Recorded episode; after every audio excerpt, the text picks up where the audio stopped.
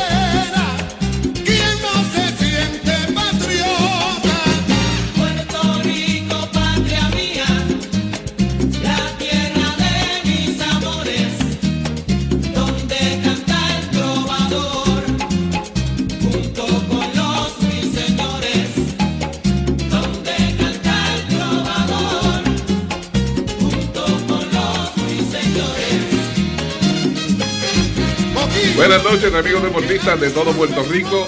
Buenas noches, tengan todos y bienvenidos a Deportivamente en Blanco y Negro. Deportivamente es una presentación de Good Quality Travel, a donde quieras viajar de ser la tecnología más avanzada a su alcance.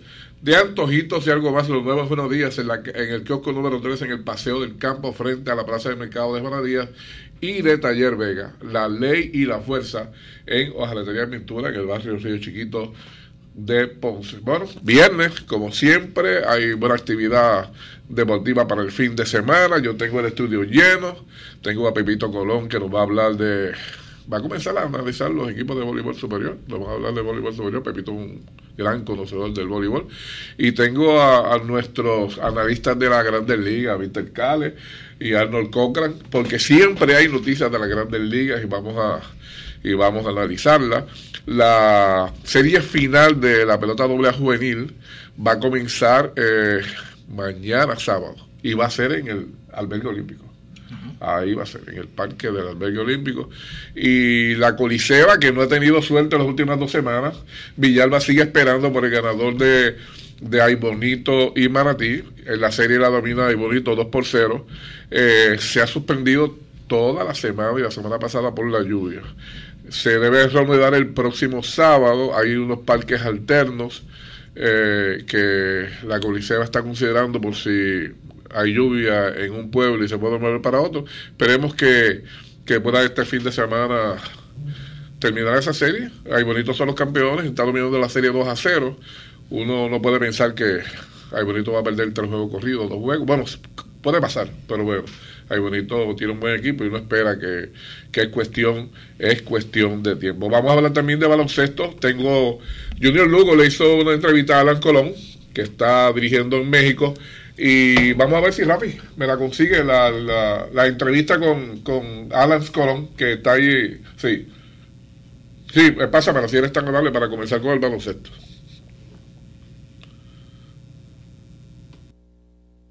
Alan Colón ponceño que está teniendo éxito en el baloncesto mexicano. Alan, segunda victoria en el inicio, en los primeros dos juegos en la serie semifinal del baloncesto mexicano. ¿Qué te parece la forma en que arrancaron ante un equipo que lo conoce muy bien en Puerto Rico? Porque allí jugaba Carlos Rivera, lo dirige Paco Olmo. Eh, hay varios puertorriqueños más, como Huerta, que lleva un par de años. ¿Qué te parece tu arrancada 2 y 0 en la serie? Ah, primero, yo, se me olvidó mencionar a que es parte de ese equipo también, Javier. Eh, sí, un equipo que conocemos, mucho puertorriqueño, mucha tradición, un equipo de clásico, un equipo que ha llegado en lo, de las últimas tres temporadas, ha tenido dos campeonatos, inclusive es el campeón actual ahora mismo, con mucha experiencia. Eh, defendimos la casa de Junior como los primeros dos juegos, tuvimos cuatro meses batallando en la temporada regular para ganarnos ese derecho de tener la, la, la ventaja de cancha local. y en estos dos primeros dos juegos, pues, pues salimos duros eh, y pudimos sacar las dos victorias, arrancar 2 a 0. Eh, ahora, pues, con la mentalidad de ir a Monterrey, eh, tenemos tres turnos al, bate, de hacer todo lo posible por por lo menos sacar una victoria. ya el gol, el norte que queríamos en estos primeros dos juegos es asegurar la, que la serie regresara a casa lo logramos, ahora no, no podemos ser conformes. Tenemos que prepararnos a ver si podemos, si no cerrar la, la serie ya, eh, al menos sacar una victoria para los últimos dos turnos locales, eh, con una pues pasar a esa final. Oye, Alan, eh, ustedes siempre, este año le han jugado muy bien a Fuerza Regia. Yo recuerdo que para cerrar la, la temporada había una lucha entre tres equipos por la primera posición dos de esos juegos eh, al final eran frente a Fuerza Regia y ambos se los ganaste eh, incluso en la cancha de ellos. Sí, nosotros hemos jugado bien este año durante, durante la temporada. Eh, allá pues de los dos juegos en la serie regular, aunque la serie regular ya se acabó, no cuenta para nada, pero sacamos, pudimos sacar uno, perdimos uno por dos puntos y en la última serie de la temporada regular para, para cerrar y asegurar la primera posición, pues pudimos cerrar fuerte y cerrar con los dos juegos locales. El Emoa es un equipo bien, es un equipo es baloncesto junior, es un equipo que juega muy bien a mitad de cancha, eh, no se salen de los patrones, eh, todo el mundo sabe el estilo que juega Paco Olmo. Eh, nosotros pues, tenemos variantes, nosotros podemos correr, jugar a mitad de cancha. Es un equipo que si tú lo ves también, el que, sabe, y volvemos al tema de, los sistemas de la manera que juega Paco, que, le gusta pues aguantar mucho la bola y jugar a mitad de cancha reservado. nosotros pues lo que estamos haciendo es prácticamente hacerlo jugar el juego de nosotros. Y pues, han sido juegos cerrados, han sido juegos cerrados, apenas el primer juego por cuatro puntos, ayer por dos puntos. Pero lo bueno es que hemos tenido la paciencia, hemos hecho las paradas grandes defensivas. Y, ofensivamente pues eh, hemos tenido la paciencia, hemos movido la bola y a la hora de la verdad hemos anotado. Oye Alan, el primer juego yo comencé a verlo. Cuando arrancó fuerza yo voy yo voy a ti o sea no a los mineros yo voy a, yo quiero que tú ganes. Y cuando arrancó 14 a 1 apagué el televisor. Tuvieron tuvieron yo, yo le comentaba en, la luego a, a, mi asistente el coach Anetti Anetti le comentaba que pues, que que con un cuarto así, con un cuarto así, yo no, no podíamos hacer nada, teníamos que pensar qué, qué, vamos a hacer, porque es que no vimos el juego por televisión después de la victoria, lo vimos en los videos, y es que no fallaban, no fallaban, tuvieron un, cuarto de, del sueño, yo creo que ofensivamente es uno de los cuartos más grandes que ellos han tenido durante la temporada, porque ese equipo promedia 79 puntos, 80 puntos, eh, y tuvieron un cuarto de 33 puntos en el primero. Eh, pero no perdimos, no perdimos la, la, paciencia, no nos desesperamos, fuimos posesión a posesión, nos enfocamos en defender y el resto del juego hicimos los ajustes y el resto del juego pues tuvieron, le bajamos los cuartos a, a 14, 12 y 11 puntos, o sea que, pero sí, es verdad, cuando empezó el juego eh, uno no, no se preocupa eh, pero en parte, ¿qué hace? O sea, ¿qué ajuste hace? Porque la verdad era que estaban metiendo, especialmente yo, el Danglin, estaba teniendo una primera mitad en grande, hicimos los ajustes y, gracias a papá Dios salimos con la victoria.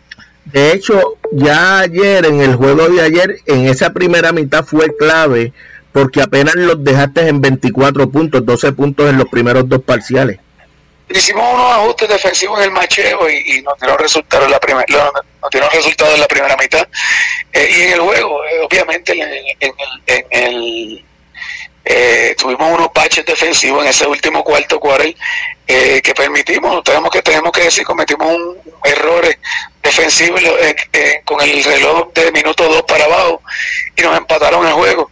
Eh, pero sí hicimos un ajuste defensivo, mantuvimos el juego cerrado, mantuvimos el liderato siempre entre 2 a 8 puntos durante todo el partido. Y a lo último, pues como te dije, tuvimos unos, unos lapsos que, que, nos perdimos, nos perdimos, tú no, eh, ojalá que fuera el juego perfecto por 40 minutos, nosotros nos tocó por, por minuto y medio, eh, pero en la última posesión arriba por dos hicimos la parada grande y pudimos cerrar el juego. Oye, Jordan Glynn y Javier Mojica eh, dos conocidos de la afición puertorriqueña, fueron los que te dieron los mayores problemas ayer. La segunda mitad, los lo, defendimos muy bien en la primera mitad y volvemos a los, a los últimos minutos, pero en los últimos siete minutos, pues, en, esos eh, baches defensivos que tuvimos, pues Javier se nos zafó, hizo seis, pues, siete puntos eh, y Jordan nos metió tres triples que eh, uno fue que pues eh, no, no quiero decir lo dejamos tirar, pero eh, no lo respetamos y, lo, y, tiró cómodo.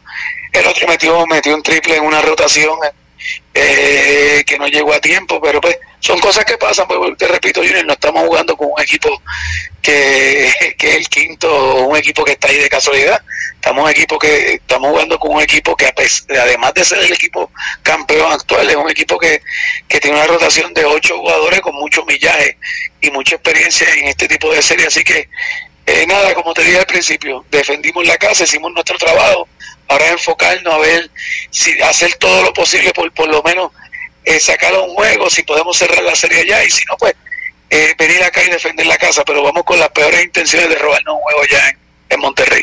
Por el contrario, a David Huerta, luego de tener un primer buen juego, 16 puntos, ayer lo dejaron en 11 puntos.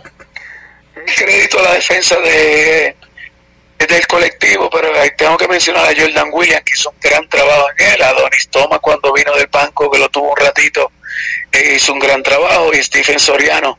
Eh, le mantuvimos un, jugador alto en el primer juego. Eh, ellos movieron mucho la bola y, cambiamos, switchamos en defensa y pues muchas veces había un mismatch. un pareo impar ahí con que David lo aprovechaba, la, la, la ventaja física que tiene David y los aprovecha. David no es, no titubea cuando ve esas, esas desventajas y la tuvo ayer pues le mantuvimos un jugador alto de la, del mismo de la misma del mismo size de él. Y lo hicieron muy bien lo hicieron muy bien lo hicieron trabajar. David va a meter bola porque David va a tirar. Es el jugador el go to de, de ellos. Él va a tirar eh, sobre 12 15 pelotas por juego. Hay que hacerlo trabajar que se va a hacérsela difícil. Y yo creo que darle crédito a los muchachos lo hicieron lo hicieron trabajar ayer y se hicieron incómodo eh, el mediodía. Hoy viajan a, a Monterrey. Estamos hablando cómo hacen el viaje y cuánto dura el viaje. Salimos en, apenas en 45 minutos salimos de aquí del hotel, salimos para Monterrey. Debemos estar allá como en, son las 12, son las 11. Ahora mismo acá son las 11 y 10 prácticamente ya. Salimos a las 12, debemos estar llegando de 5, de 5 a 6 de la tarde allá, si Dios quiere. ¿Viajan en autobús? Sí, en autobús. Bastante cómodo, bastante cómodo el viaje. Entonces, es largo, pero, pero es cómodo. ¿Cuál es la rutina? ¿Tan pronto lleguen? ¿Qué hacen? No, hoy, hoy como la, serie se juega, normalmente viajamos un día antes en la mañana y practicamos en la noche allá. Eh, hoy pues como el juego del domingo es a las 4 de la tarde, eh, pues nos sentamos los coaches y la administración, eh, descansamos, practicamos hoy, este, nos vamos hoy a las 12 dormimos allá y nos levantamos mañana temprano, practicamos a las 11 de la mañana y entonces el domingo se juega a las 4 de la tarde. O sea que tienen dos días de descanso. Sí, no, nos conviene porque la serie está, está, difícil en el sentido de, la intensidad, de la forma que se juega, porque hay dos back que tú no, tú no negocias, el 1 y el 2 y el 3 y el 4. O sea, ya, ya pasamos el primero, ahora vamos a viajar y jugamos domingo y lunes. Eh, y después de eso es un día sí y un día no. Eh, pero pues, por eso es que nosotros pues nos sentamos y decidimos viajar hoy para descansar, dormir allá y practicar mañana temprano, ya que el domingo el juego es temprano. dormimos y descansamos y, para, y para la batalla acampar, como decimos nosotros, el domingo otra vez. Oye, ¿por qué tanto back to back en esta, en esta etapa de, del torneo? Por los viajes, yo, creo que eso me lo explicaron. Eh, obviamente en Puerto Rico los viajes son cerca eh, pero los viajes, pues para adelantar un poco la serie, en la primera serie fue un poquito más difícil porque había tres back, incluyendo el sexto y el séptimo. En esta los bajan eh, el 1 y el 2 y el 3 y el 4. Entonces hay un día por el medio entre el 4 y el 5, se descansa dos días y el sexto y el séptimo tienen un día por el medio. Ya ahí ya no hay back to back. Eh, pero básicamente los viajes, los viajes son bastante largos. Oye, son largos por último, Alan, eh, hoy los capitanes anunciaron que Aaron Harper eh, va a ser uno de, de sus refuerzos, jugó eh, en, con, con los huracanes. ¿Qué tipo de jugador es? jugó en tu sección, ¿lo viste? ¿Qué tipo de jugador es? ¿Puede hacer el trabajo en esta liga? ¿Qué opina? Es un jugador bien respetado, tiene, tiene un resumen bien amplio, creo que tiene eh, 37, 38 años, no es, un jugador joven, con mucha experiencia. Eh, yo no lo vi en, la Liga de las Américas, pero creo que jugó con Guaro en la Liga de las Américas, eh, que estuvo en Ponce, de hecho jugó en, Ponce en contra de los Leones, en la Liga de las Américas, pero aquí sí es un jugador que se sale afuera, mete el triple, eh, juega de espalda, no es un jugador de fuerza, eh, corre muy bien, a pesar de la edad que tiene, corre muy bien la cancha. Eh, yo creo que, con, el grupo eh, que tiene Arecibo, todo el mundo sabe que Arecibo empieza, son, son refuerzos para empezar. O sea, no, yo, yo no creo que Arecibo está pensando en Harper para toda la temporada. Este, yo viéndolo de acá, eh, opinando como de Leo, eh, porque todo el mundo sabe lo que ha pasado, la historia de Arecibo en los pasados no 10, quizás 15 años, que, que empiezan con unos refuerzos en lo que están disponibles, los que ellos tienen, los que siempre cierran las temporadas. Así que yo creo que es un, buen jugador para empezar eh, el torneo, un jugador que se sale afuera, puede meter el triple, la pone bien en el piso. Eh, eh, puede defender los cuatro en Puerto Rico porque puede salir afuera y defender los cuatro stretch. Yo no creo que pueda jugar la tres eh, en Puerto Rico, pero sí puede jugar muy bien la en minutos buenos eh, en la posición número cuatro. Yo creo que puede ayudar a Recibo. Empezando el torneo, cerrando como como conociendo los equipos a los jugadores en la posición cuatro que traen. Yo no creo que pueda hacerlo, pero para empezar el torneo yo creo que sí lo puede hacer muy bien. Alan, gracias por, como siempre, por estar con nosotros. Sabes que, que de, de corazón deseamos que, que tenga el mejor de los éxitos allá en México y que no solamente pueda ganar esta serie, digo, hay que concentrarse en esta, pero que también pueda traer el campeonato, llevarte el campeonato con tu equipo. Y como siempre, un abrazo y mis oraciones todavía con todos ustedes, mi gente allá en Puerto Rico, especialmente mi familia. Sí, bueno, escucharon a Junior eh, en esa entrevista con Alan Colón. Realmente le deseamos suerte al porceño que lleva ya un par de años dirigiendo en México. Vamos a la pausa en este momento, aprovechar la pausa para luego venir a hablar algo de pelota y eh, terminar en la parte final con Pepito Colón con el voleibol. Y eh, Deportivamente es presentado por Good Quality Travel, que te ofrece los mejores y más variados destinos y las mejores ofertas para que tengas más opciones al momento de viajar. Llama a los teléfonos 787-284-1407, 635-0263 y al 299-4158. Good Quality Travel, a donde quiera viajar y de por Taller Vega, la ley y la fuerza en Ojalatería Pintura en el barrio Río Chiquito de Ponce. Bienvenidos a Deportivamente, un programa con los mejores lanzamientos y defensa del país. Un programa preparado para la competencia, dentro y fuera de cada evento deportivo. Deportivamente, experiencia muy cerca de tu radio. Tu radio. CERT, tu centro de imágenes diagnósticas con servicios de rayos X, CT scan, MRI, Open MRI, sonografía, mamografía, tomosíntesis de seno y PET scan. Además ofrece tratamiento de radioterapia para pacientes de cáncer. Todos nuestros centros cuentan con radiooncólogos diariamente y cuatro aceleradores para tratamiento ininterrumpido. Comunícate a nuestros centros ubicados en Ponce 842-2478 en Yauco 4920260 y Guayama 6860090. De lunes a sábados desde las 7 de la mañana. Sir, empatía, calor humano y sensibilidad nos distingue. En tiempos de crisis y cambios no hay que detenerse. Es por eso que el Taller Vega sigue ofreciendo su continuo servicio en familia. Taller Vega, presto a servir a sus fieles clientes de Ponce y todo el área sur de Puerto Rico. De lunes a sábado de 8 y 30 de la mañana a 5 de la tarde. Sobre 50 años de experiencia en la industria de colisión de autos. Taller Vega, en solidaridad y de la mano con nuestra gente. La ley fuerza en hojalatería y pintura. Barrio Río Chiquito Ponce. 787-841-4926. Y ahora continúa deportivamente en blanco y negro por WPAB 550. Regresamos a Deportivamente, que es una presentación de ser. Eh, este, Rafi, hay una entrevista ahí del apoderado, del dirigente del equipo de las piedras en, la pelota doble juvenil que comienza mañana. Eh, mira a ver si la tiene seteada ahí. Pásamela, por favor, si eres tan amable. Junior Lugo hablando sobre, sobre la final de la pelota Y un placer, como siempre, compartir contigo. Oye, no se ha podido jugar tres suspensiones por la de anoche. La serie entre, entre el Bonito y el equipo de, de Manatí. ¿Qué va a pasar con la serie? ¿Cuándo se va a jugar? Lamentablemente, la llevamos más de tres semanas tratando de poder jugar ese partido. La lluvia eh, no nos ha permitido. Este, eh, ya mañana ya tenemos también el parque separado para jugar, siempre y cuando pues, el tiempo no, nos permita. Nosotros tenemos tres estadios separados eh, para poder jugar ese partido, pero lamentablemente la lluvia no ha dejado. Hemos separado Dorado, Vega Alta y Florida.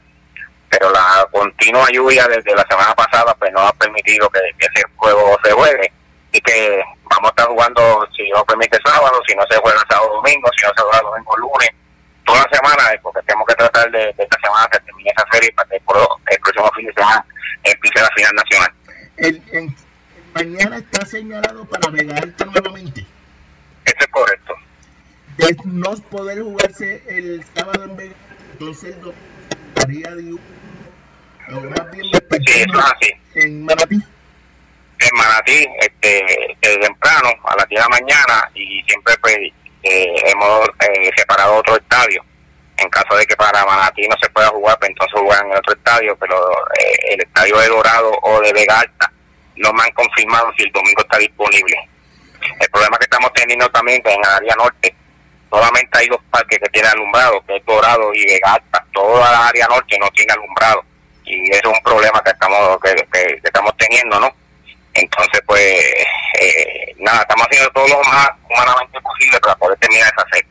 Eh, está en contra el reloj, hay que hay una que tienen que terminar el torneo o no necesariamente. Bueno, no necesariamente, lo que pasa es que normalmente nosotros queremos eh, la de Sanderita a, frente de la Coliseba. Siempre hemos querido de que la, nuestro torneo termine antes de comenzar la, torneo de la federación, eh, que en el tiempo que haya estado como presidenta siempre, siempre ha pasado que lo hemos terminado antes. Este, todavía hay tiempo siempre y cuando la lluvia nos permite. Eh, la AA comienza el 16 de febrero. Nosotros pues esperamos terminar ese fin de semana este, así que estamos pidiendo a Dios que nos dé esa oportunidad y que los fines de semana pues no, no, no traiga mucha lluvia en nuestro país y poder terminarla. ¿De cuánto, a cuánto está programada la final? La final sería de 7-4. De 7 En caso de, sí, de 7-4, en, caso de que estemos apretados con el tiempo, pues pudiera bajarla de 5-3, todo depende de los apoderados, ¿no? Es una decisión que tienen que tomar los apoderados con la liga pero estamos a tiempo, ahí hay varias alternativas para poder terminar la serie, jugar tres juegos el fin de semana, dos, eh, tres juegos el fin de semana, teniendo dos fines de semana serían seis, y, y, si llegara un séptimo juego terminaría el 14 de febrero. Bien, eh, Junior habló también con Jaime Rullán de los potros de Río Piedra con, con relación a la, a la serie final de, de la pelota doble que comienza mañana. Vamos a escuchar la entrevista con, con Jaime Rullán. Jaime Muñoz, el dirigente de los potros de, de las Lomas en Río Piedra. Ese es el equipo. Bueno, dicen que son los Yankees del, del béisbol juvenil en Puerto Rico. Saludos, Jaime. Jaime, Jaime Muñoz. decir que yo no soy fanático de los Yankees, pero tampoco de Boston, tú sabes. pero, sí tenemos, estamos ahí entre ellos. Pero está bueno porque siempre uno reacciona, ¿verdad? pero, pero lo que no hay duda es el éxito que ha tenido esta franquicia. Eh, ¿Son cuántos? ¿16 campeonatos? 15. Ah, ah, ahí viene que la, que la gente Juana Díaz no me escuche, que piense que es que ya yo le estoy adjudicando a ustedes el campeonato este año. Mira, eh, el, el, único campeonato que tiene Juana Díaz fue contra nosotros. Sí. 93. No, el 94. 90. Es que lo que pasa es que fue en enero, fue en el torneo del 93. Ah, ok. Ah, entiendo. Del 93 con Javier Vázquez, ellos nos ganaron en un, en un quinto juego en Calle, en el Ángel Luis Correa. Lo recuerdo, lo recuerdo. En ese equipo había mucho talento, porque uno piensa en Javier Vázquez, pero ese equipo, si mal no recuerdo, tenía tenía Alexis Negrón, tenía a Ico que, que era tercera base y lanzador de cierre. Y él tenía a, a Oscar Rodríguez. A Oscar Rodríguez, tenía uno de los no recuerdo si era Marlon. Marlon, Marlon. Sí. Marlon, Marlon, Marlon eh, todo el mundo habla de Javier, pero Marlon le dio el campeonato a Juanadía, porque cuando la, con la serie 2 a 0, cuando llegamos allá a Juanadía, que fue un sábado, esa serie tuvo la particularidad que se jugó corrido. Comenzó miércoles en Juanadía, viernes en Las Lomas, sábado en Juanadía, domingo en el Lubriel, porque en Las Lomas había compromiso, y el decisivo que fue jueves. Pero cuando llegamos allá, eh, Tuntún, que entiendo yo que, que está, muerto en estos momentos. No, no, no, está, está, está vivito y coleando. Perdóname, Tuntún, perdóname si me estás escuchando, y saludo, tuve de una gran amistad con él. Sí, señor. Pues Tuntún me dijo, ay, me voy a tirar ese sur lo que no tira hace tiempo, porque la realidad es que estamos sin pitcher y voy a ver, y, y, y Marlon nos, nos, dominó como por 5 o 6 entradas. Oye, de, de, el puntillazo de la serie. De paso, Marlon se convirtió en un lanzador dominante con los potros en la doble A. Nacional, nacional. Sí, sí, señor. Sí, señor. ¿Y ustedes qué tenían en ese equipo? Nosotros teníamos, nosotros teníamos en tercera Edward Guzmán, teníamos en el campo corto era eh, Batman Alicea, que después jugó mucho tiempo doble A con Manatí. Teníamos a José Camilo, que fue profesional, a Luis Ramos, que fue profesional, a Oscar Morales, que estuvo mucho tiempo en la doble que estuvo en el equipo nacional, era uno de los lanzadores. de hecho, te voy a hacer una anécdota de esa serie, que yo se la digo a la gente como ejemplo de lo que es un coach solidario y un coach eh, que, que, siempre te va, te va a respaldar. Yo tenía un coach que se llama eh, Luis Pérez Molina, Jafa Pérez, todo el mundo lo conoce como Jafa Pérez. Esa serie, el primer juego lo lanzó Luis Ramos y el segundo Oscar Morales, juego que ganamos 1 a 0 contra Ico. Y, y cuando fuimos al decisivo, cuando llegamos al parque, eh, Rafa Pérez me dijo, bueno Jaime, el hombre para hoy es Oscar. Y yo le digo, Rafa, yo me voy por Luis Ramos, que ha sido el caballo todo el año. Bueno, pues el resultado fue que le hicieron dos cajeras a, a Luis Ramos en las primeras dos entradas y el juego se acabó 3 a 2. Se le ve con, se le ve con Oscar Morales en la segunda entrada y le hicieron una sola cajera de resto del camino. Así que posiblemente se hubiese ganado 2 a 0 a Javier Vázquez ese día. Esa es la historia. Eh, qué, bu qué bueno que, que la recuerde. La parte buena, no, la parte buena de la historia, Junior, perdona que te interrumpa y que tome un poquito de tu tiempo de, de tu programa, es que al día de hoy 16 años después, no ha venido una sola persona a decirme, Rafa, te lo digo. Quiere decir, quiere decir que él nunca se lo dijo a nadie. Esa es la parte de esa, la solidaridad de, del coach. Y la lealtad. La lealtad, sí, señor. Así es. Qué bueno porque porque conocemos un poquito de, de aquellos años que fueron eh, extraordinarios. Ahora mismo, eh, Jaime, a mí la preocupación de muchos es eh, se podrá jugar porque la lluvia lo impidió la, la semana tengo pasada. Una, tengo una buena noticia para mis amigos del sur. Van a, van a tener eh, la oportunidad de ver los juegos porque se va a jugar en el albergue olímpico mañana. Ah, qué bueno. Se va a jugar en el albergue olímpico. Eh, te tengo que decir que nosotros ayer acondicionamos parques, la gente de San Julo, que es la gente que nos ayuda a nosotros, trajeron trimmer, trajeron, acondicionamos nuestros parques listo para una serie final. Eh, estaba seco todo, pero a las 3 y 40 empezó un aguacero que, que, yo creo que todavía no ha terminado. Wow, wow. Eh, y, y, pues no se va a poder jugar, pero nosotros vamos a, ceder, no, digo, no a ceder, vamos a hacer contín en el albergue olímpico. Así, qué bueno, porque me queda mucho más cerca. Oye, Jaime, eh, ¿cómo ves la serie si conoces algo de, de Juana Díaz? La veo bien nivelada. Entiendo yo que puede ser tan nivelada como aquella del 93 son dos equipos bien parecidos, eh, equipos acostumbrados a ganar. ¿Te acuerdas de que, que además de la doble yo dirijo categorías infantiles y juveniles?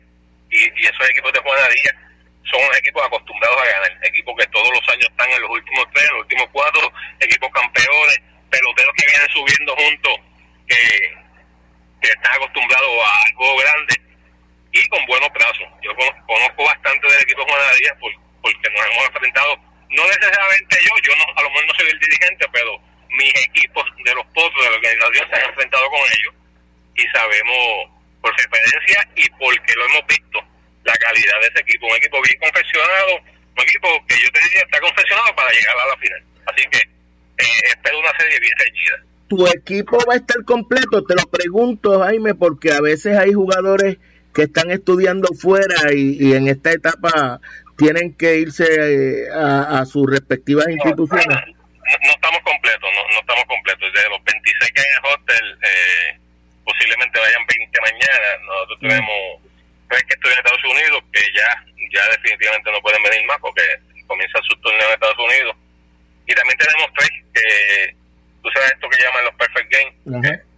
Yo te lo tengo que decir abiertamente porque yo se lo digo a los padres. A mí, a mí eso no me convence. Como yo digo a la gente, Perfect Game es una franquicia Sí. Y ellos hacen torneos todos los weekends. Sí. Y tú vas y pagas. Pero, pero tampoco uno puede interferir con eso. Obviamente, pues tengo tres peloteros allá. Entiendo yo, eh, en Guanadía está la igualdad de condiciones porque ellos tenían varios colegiales. Digo, no sé si los han viajado. Si, si no tienen fiado para viajarlo, perfecto, tú sabes. Pero, pero también entiendo que había unos peloteros de allá que tenían perfect game. Eh, pero nada, eh, cuando esto que te estoy diciendo a ti y, y, la inactividad de las últimas tres semanas fue el mensaje que le llevé ayer a los peloteros. eh, se los dije ayer para que no lo podamos usar como excusa mañana. Si, si llegamos nueve, hay que meter mano con nueve. Con eso es que hay que, hay que jugar. No podemos tener como excusa que faltó fulano, que faltó sultano, que si llevamos tres semanas sin jugar. No. Eso, eso queda en el olvido. A menos que nos queramos quitar y decirle a otro equipo que vaya a la serie final. Porque si estamos exacto, si estamos aquí tenemos que ver bien. Así es, así es. Jaime, esperamos vernos, espero verte mañana entonces allá en el albergue olímpico éxito. Tú sabes que los puertorriqueños somos regionalistas y nosotros somos del sur, pero eso no impide que uno reconozca la extraordinaria eh, labor que, que, ustedes hacen con ese equipo de las Lomas y, y, la gran franquicia que es. Así es que lo mejor de todo es que vamos, esperamos ver un gran béisbol. En muchas partes de Puerto Rico a nivel doble A y yo te puedo decir que de los mejores sitios que yo me he sentido es en el sur verdaderamente la gente del sur me trata con mucho respeto. Obviamente me quieren ganar, claro, como yo a ellos. Claro. Y, no solamente ahora, sino cuando yo dirigía doble A, pues en contra, los equipos me querían ganar y, el, fanático muchas veces expresa eh, lo, que ocurre en el momento, pero siempre me han tratado con mucho respeto, al igual que yo a ellos, así que espero que sea una gran serie. Gracias, Jaime, éxito. Bueno, ese era Jaime Muñoz y tengo que corregir, dije Jaime Rullán, pero yo no me voy a echar la culpa. La culpa yo se la he hecho a Rafi Uno nunca tiene la culpa. Jaime, Jaime Muñoz hablando sobre la serie final de la pelota doble que comienza mañana allí en el parque del albergue olímpico. Bueno, vamos un momentito a hablar de algo de la Grandes Ligas. Mira para ahí, casi no nos da tiempo. Y tengo a Pepito Colón aquí con mucha información también. Lo primero, Víctor, echa para acá, mira para acá. Este, el, nombramiento del dirigente de los ¿qué le parece a ustedes? Dominicano. Esto estábamos hablando en estos momentos. Y, y, parece bueno, sí. Sí, sí. Muchacho joven. No tiene experiencia, no tiene experiencia en grandes ligas, pero ha dirigido en ligas menores toda la vida prácticamente con la organización de los MES. Los MES confían mucho en, el muchacho y si venimos a ver estos últimos coches que han ganado en las grandes ligas, todos son jóvenes. El béisbol han cambiado, por eso me sorprende mucho también que Houston quiera firmar a Boxer Walter o quieran firmar a, Baker.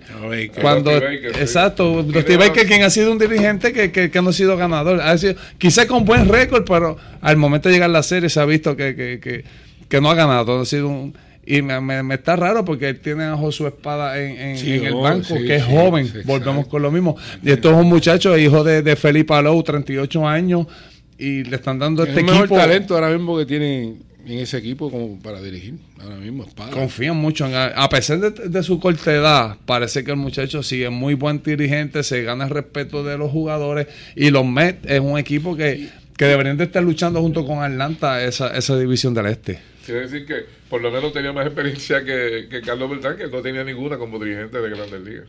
No, pero él, tiene muchos años con los Mets. Ya él es un jugador de organización, entonces conoce bien a los Mets, conoce cómo, cuál es la filosofía de los Mets, ha desarrollado peloteros. Él, no ha tenido experiencia de Grandes Ligas, pero está, está de coach en Grandes Ligas, o sea que tiene ese tipo de experiencia, ¿no? Es un tipo que tiene mucha mucho liderazgo, es una persona seria, una persona este, con mucha disciplina y eso eso es un factor, son factores bien determinantes para que sea tenga éxito como diría. Mira, ¿se sabrá alguna vez quién fue que no le dio el voto a... ah, sí, ya lo encontraron, creo. De Boston, me dijeron que el tipo es de Boston. No me digas. Sí, señor. Periodista de Boston. Pero con relación a, Roja, viene de una familia de peloteros. De el tipo nació en un parque de pelota prácticamente, ¿ves? sus tíos, su mamá, que, eso también ayuda mucho. Es eh, la única vez que ha jugado tres hermanos en, un mismo equipo y en, un juego. Sí, sí, sí. De, Grandes Ligas en el mismo partido. sí, exacto. Entonces se supo quién fue. Sí, se supo, se supo quién fue. Tiene que, tiene que darle Está mucha gente herida con eso de Jeter, pero una cosa que, que porque el año pasado ah, Mariano fue el primer jugador y en lo que a mí me, me, rompe bien en la cabeza es que es el único, Mariano fue el primer jugador con, que haya sido unánime, un relevista y unánime. Cuando tú has tenido Willie May, Hein Aaron, eh, que, que, ah, ninguno fue unánime. Entonces, este año viene Derek Jeter, todo el mundo, porque el año pasado Mario no salió unánime, todo el mundo está esperando que Jeter sea unánime, porque Jeter era el capitán. ¿Tú le puedes sacar algún defecto a Jeter como No, ninguno. ¿Ninguno? Esto era un jugador que si daba una roleta para el pitcher te corría la milla para primera. Tú sabes, nunca se quitaba. Cuando venía en la serie de los playoffs, siempre te daba el hit, hacía la jugada, era, era, era la cara de ese equipo. siempre, siempre fue un jugador bien exitoso. En los momentos difíciles. y si Mariano fue unánime, todo el mundo esperaba que él fuera unánime. Y, pues, y no pasó. No, no por lo que hizo como pelotero, es lo que era como, Sí, lo que sigue siendo hoy día todavía en el béisbol, dentro del béisbol y en la comunidad, especialmente en Nueva York. Jeter caminaba a veces por el parque, no se quedaba en el parque, caminaba por la calle del Bronx hasta llegar en el parque. Eso dice mucho de una persona. Cuando tú te llamas Derek Jeter, eso significa béisbol. Si el periodista que votó es de Boston, eso fue con malicia. que dar una porque de 10 Sin lugar a dudas. Estaban dando una explicación que supuestamente había un analista diciendo de que, mira, aquí hay, este jugador no va a fallar en entrar y él no necesita mi ayuda para entrar al Salón de la Fama. Entonces yo no voy a votar por este y voy a votar por este porque quizás este con el voto mío puede es una excusa, es, una excusa, es, algo como pues, pero es que nadie había sido. Creo que antes de Mariano el, que más votos había sacado había sido Ken Griffey Jr. Sí, y fue como un 98 punto algo. Pero antes de eso ni Willie May, ni Han Aaron, ni, ni, ni, el mismo Baby Ruth, nadie sacó 100%. Bueno, fuera, fuera y yo, yo lo que, siempre que fue rápido, lo de Clemente tampoco. Lo que yo siempre tenía en mente era que habían cronistas deportivos que ese primer año no votaban solamente porque era el primer año. No votaban por, por, por, un jugador idea, y, no para que no saliera, sino para que no fuera el 100%. Ah, Pero ya, ya, con esto que pasó con, con Mariano, siendo un relevista, Mariano Rivera, y sí, quizás fue el mejor, haya sido mejor y ser el mejor, vamos a poner, pero que un relevista haya sacado el 100% por encima de Derek Jeter le choca mucho a esta gente de, del mundo del béisbol de la Grandes Ligas. Hay muchas cosas de qué hablar pero me queda Pepito Colón. Así que los vamos a tener a ustedes, porque yo creo que, comencemos a analizar los equipos de grandes ligas. Había muchos datos que podíamos conversar con ustedes, pero lamentablemente se el tiempo se nos, se nos ha ido rápido. Vamos a la pausa en Deportivamente, que es una presentación de Antojitos y algo más en el kiosco número 3 en el Paseo del Campo. Lo nuevo en Juana Díaz, frente a la Plaza del Mercado, Antojitos y algo más, que está abierto de lunes a viernes en la mañana y los fines de semana en horas de la noche. Lo nuevo en Juana Díaz, Antojitos y algo más. ¿Cuál es tu favorito? De qué callada manera se me adentra usted sonriendo. Se trata de sustentar los sueños.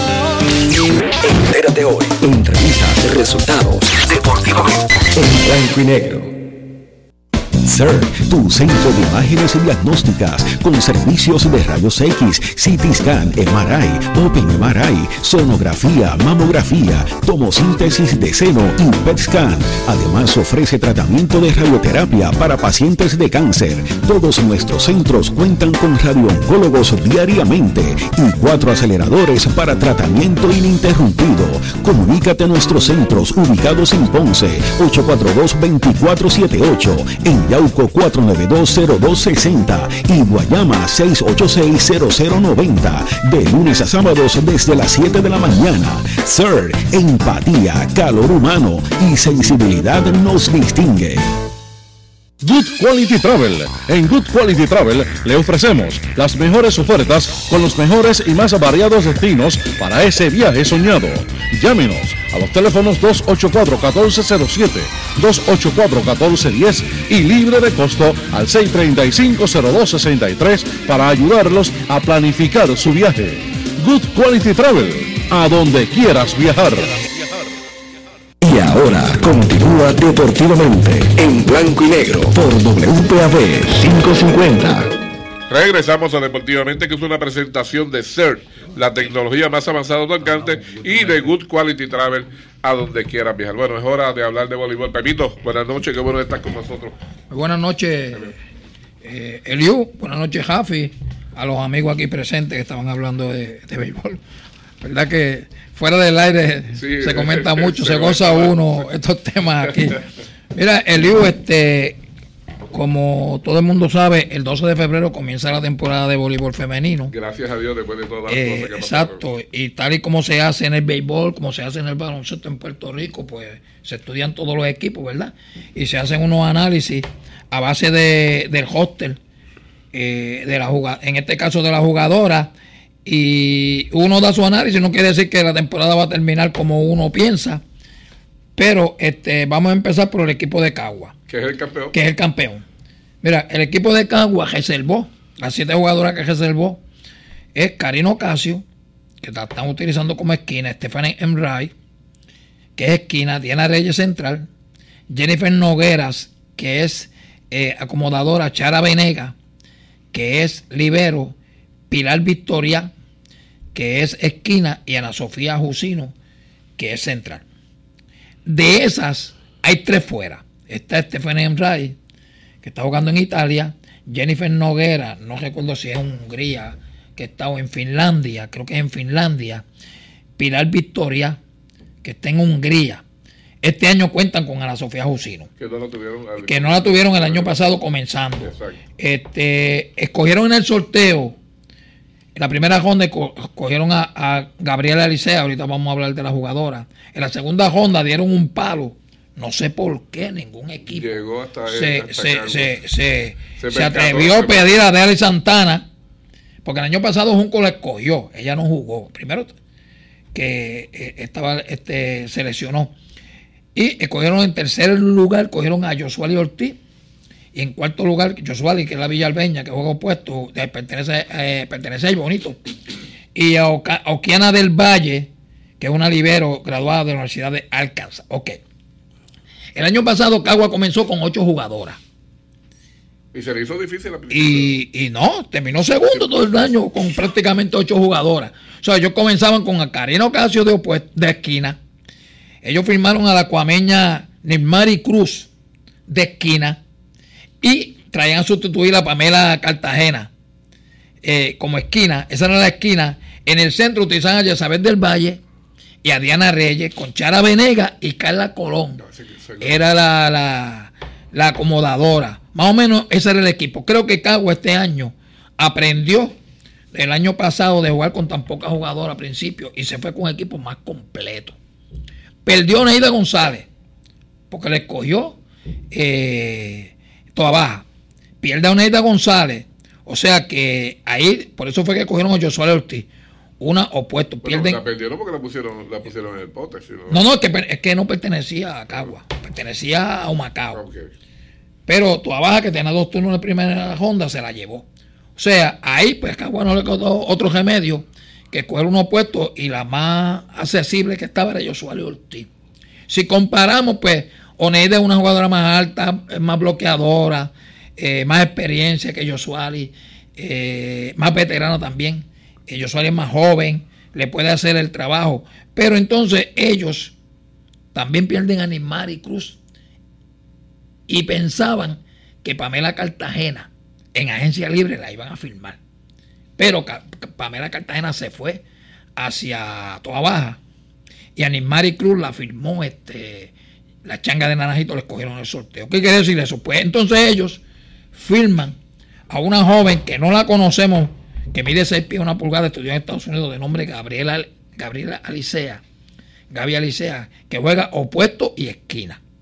Nunca ha jugado aquí en Puerto Rico. Vamos a ver si puede hacer el trabajo que hizo tanto como Pamela Cartagena y que a principio de la temporada y el trabajo que hizo eh, la Cruz y también firman a una gran libero que por primera vez va a jugar en Puerto Rico, Quiana del Valle, graduada de la Universidad de Arkansas.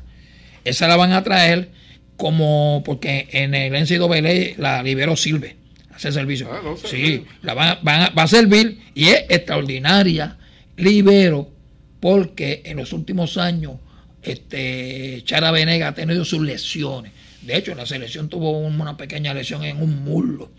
En ese sentido, ah, y Yesabel del Valle volví la firman como central, una tercera central tienen, y Carla Colón la cogen agencia libre, que es la misma que jugó el año pasado. Si tú me preguntaras por qué, para mí, por qué ellos escogen a Dali Santana. La única razón que yo creo que ellos escogen a Dali Santana es porque ellos han tenido problemas en los últimos tres años con Stephanie Enray. Nadie, no podemos olvidar eh, en el año, hace tres años, cuando hubo una controversia por el dinero que pedía Stephanie Enray de jugar, que inclusive eso se llevó hasta la liga.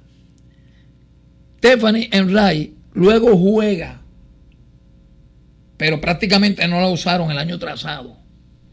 Prácticamente no la usaron en la serie final. No tuvieron necesidad de usarla cuando había refuerzo aquí. Entonces, yo creo que las relaciones, para mí, entre Stephanie Rey y no son las mejores. Y ellos tienen que el año que viene reservar siete jugadoras. Cogen a Dali Santana, que nunca ha jugado con Cagua y la pueden, como decimos nosotros, enamorar ahora. Mira, va a jugar con Cagua, te, te puede jugar cuando, cuando termina la temporada un poco, así. O sea, es más joven. Y si ellos, cuando Dali regrese a Puerto Rico, que va, va a regresar quizás cuando la temporada esté ya en semifinales o cuartos de finales, y logran, el experimento que hicieron es malo, que Dali se comprometa en un momento dado de jugar, ya sea este año, el próximo año, entonces, el año que viene pueden dejar, no reservan a Stephanie Ray, pero tienen, tienen, a Dali Santana. Cagua, yo creo que va, este, es una incógnita la salud de Karino Casio. Me preocupa porque Karino Casio es un 30% de, de, de, de, ese equipo. de ese equipo en cuanto a ofensiva, el liderato de Karina en esta liga. extraordinario, de hecho, el año pasado pues terminó, como decimos nosotros, a todo tren Lamentablemente Karina sufrió de, una torcedura en un tobillo y, y estuvo hospitalizada después de la temporada. Tuvo alrededor de ocho semanas sin jugar voleibol. Regresó, pero las veces que ha estado, tres competencias que ha estado la selección nacional, no se ha visto la Karina del año pasado.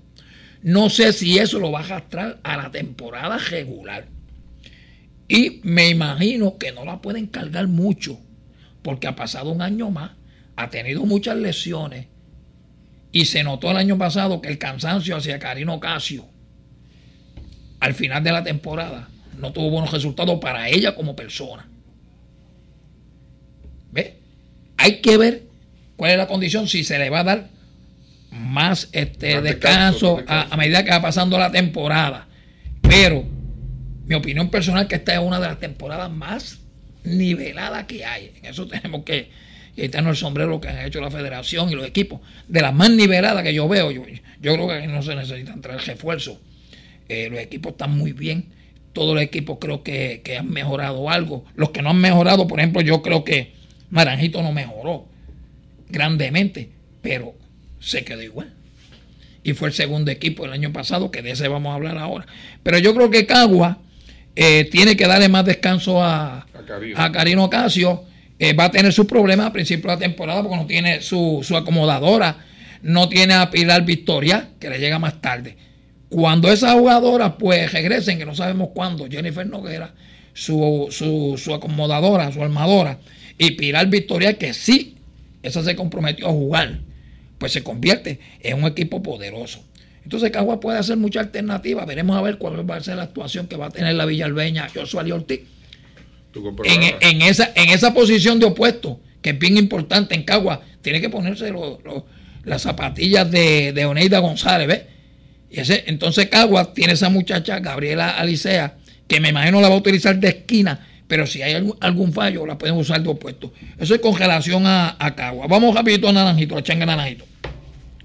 La changa Naranjito reservaron a Andrea Rangel, Noami Santo y Elena Hernández, que es la línea delantera. Paola Rojas pero viene un cambio Linda Morales, que es una gran central, Jensen Morales, que viene un cambio de Junco también, y Jenimar Santiago. El mismo equipo prácticamente del año pasado. Hay, sí, hay el cambio, Linda Morales por Paola Rivera. Creemos que Linda es mucho mejor central que, Paola Rivera, pero no por mucho. Paola Rivera es más joven. Jensen Lin la traen, pero no sé qué posición va a ocupar en, en Naranjito porque ella es opuesto, ahí no hay quien siente, ella es opuesto y central, ahí no hay quien siente a Andrea Rangel. Y como central, difícilmente a Paola Joa, que está en la selección, el Linda Morales la siente. O sea que es un seguro de vida. Ellos escogieron a Normari Vélez, la libero que fue de Mayagüez y Bonito. Ahí salen ganando porque tiene una gran libero. Y escogieron a María Medina, es una acomodadora, pero hace como cinco años que no juega voleibol. Veremos a ver, para sustituir a Bárbara López, que era su segunda acomodadora. Ellos no pudieron conseguir a Jaime María y Santo, que eso era lo que, lo que, ellos querían, pero no querían ofrecer ni a Noami ni a Lerna, por lo tanto, no querían dar algo bueno para recibir algo bueno. Y se quedan entonces con María Medina y, y Jenimar Santiago, la misma como del año pasado, y escogen una, una jovencita de nombre Paola Figueroa, que no la conocemos, me dice que Entonces sigue practicando con ellos Sol González, la central, que, y Dianí Rodríguez, que es una especialista en, en servicio y especialista en defensa. Creo que al no conseguir una buena acomodadora, Naranjito prácticamente un equipo bien poderoso, ofensivo, pero va a tener sus problemitas.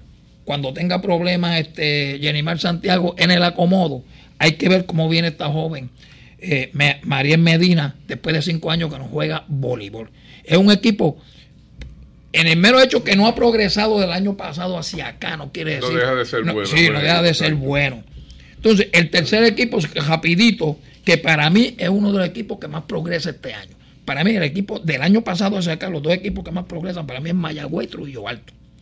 No, aquí no estamos hablando quiénes fueron los mejores que cogieron en el sorteo. Eso es una cosa. Una cosa es tú escoger buena jugadora en el sorteo y otra cosa es tú progresar de un año hacia acá. Vámonos a Mayagüez. Mayagüez tiene a Ashley Vázquez, acomodadora, Yesian Jesualdo, acomodadora, Jaime Ariel y Santos, acomodadora, Jennifer Quesada, central Shirley Ferrer, que va a jugar de esquina, Saraya Álvarez y Valeria León. Tiene tres acomodadoras. Al finalizar el año tiene que salir de una. Porque de siete jugadoras tú no puedes reservar. tres, tres, acomodadoras.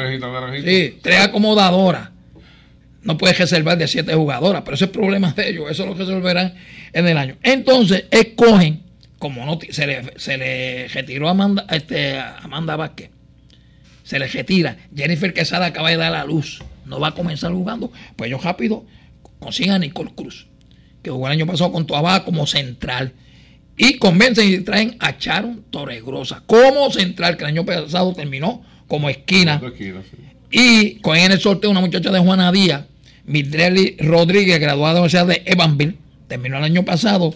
Y Mayra González, una México Boricua, no ha jugado nunca en Puerto Rico, Nunca le he visto jugando, no sé qué tipo de jugador es, una esquina. Creo que ha jugado en Europa un año y la Liga Mexicana. hay, que, hay, que ver. Y continúa teniendo a Gabriela Colón, de Juana Díaz, como esquina, y Gabriela Ramos, otra, otra libero, muy buena, estamos joven de hormiguero, la conocemos muy bien porque jugó en Copubo y se graduó del Colegio Mayagüez, muy buena. Porque yo digo que, que Mayagüez, la Cinda son de los equipos que más han mejorado. Pues mira, el año pasado Mayagüez tenía dos buenas centrales, Amanda Vázquez, Jennifer Quesada. Normari Vélez como libero, Katia Sánchez como acomodadora, Saraí como puesto, pero en la esquina tenía dos jóvenes bastante pequeñas, Elizabeth Quintana que le jugó muy bien, estaba Gabriela León, Colón, y estaba Ninoca Vázquez, una joven también pequeñita, y tuvieron que traer una central como echaron Torregrosa a jugar de esquina. Este año no. Este año Saraí conserva la posición de opuesto. Y traen a Charlie Ferrer a jugar de esquina. Hay tres equipos que van a usar tres opuestos como esquina y posiblemente cuatro. Toda Baja, Cagua, Junco y Mayagüez. Vamos a ver cómo les resulta. Traer a Charlie Ferrer como esquina. Y si esa jugadora, Mayra González, es tan buena como dicen, pues le cuadraría bien el equipo a Mayagüez, que no debe tener problemas porque entre Ashley Vázquez, que mide seis pies, y la hija de nuestro amigo Juan Carlos Esualdo, que también está sobre seis pies, dos acomodadores de seis pies, deben hacer el trabajo de Mayagüez, que el año pasado, por ahí es que se iba el juego, cuando Saraí se cargaba mucho, las esquinas no tenían muchos puntos. Este año con Shirley Ferrer tienen puntos Y va a llegar el momento en que se le puede dar un, pequeño descanso a Sara y Álvarez y Shelly pasar a, a opuesto en uno que otro juego y todavía conserva Gabriela Colón, este, esta muchacha Mayra González y la muchacha Midrelí Rodríguez, que es una jugadora que graduada de la Universidad de Evanville el año pasado y que es una jugadora de algunos 5'9, 5'10 que mete también el balón. Por eso es que yo digo que Mayagüez es uno de los equipos que más ha progresado con relación al, año, pasado. Así que el viernes que viene nos quedan cuatro equipos. Vamos a ver si el viernes que viene cubrimos los próximos cuatro equipos. Seguro que sí, seguro que sí. Permito, pues, gracias por haber estado con nosotros. Eh, se nos acaba el tiempo. La verdad que el tiempo pasa bien rápido. Tuvimos mucho trabajo hoy, pero bueno, seguiremos en la semana. Víctor, gracias por estar con nosotros. Siempre, eh, en los viernes vas a estar aquí con nosotros porque vamos a seguir analizando eh, en lo que hace Pepito con el voleibol. Nosotros lo vamos a hacer con la pelota, con la pelota de Grandes Ligas, las noticias que salgan por ahí, seguro que sí. Bueno, hasta aquí llegó Deportivamente. Deportivamente regresa el lunes con Junior Lugo a las 7 de la noche. Que tengan todas buenas noches, buen fin de semana deportivo.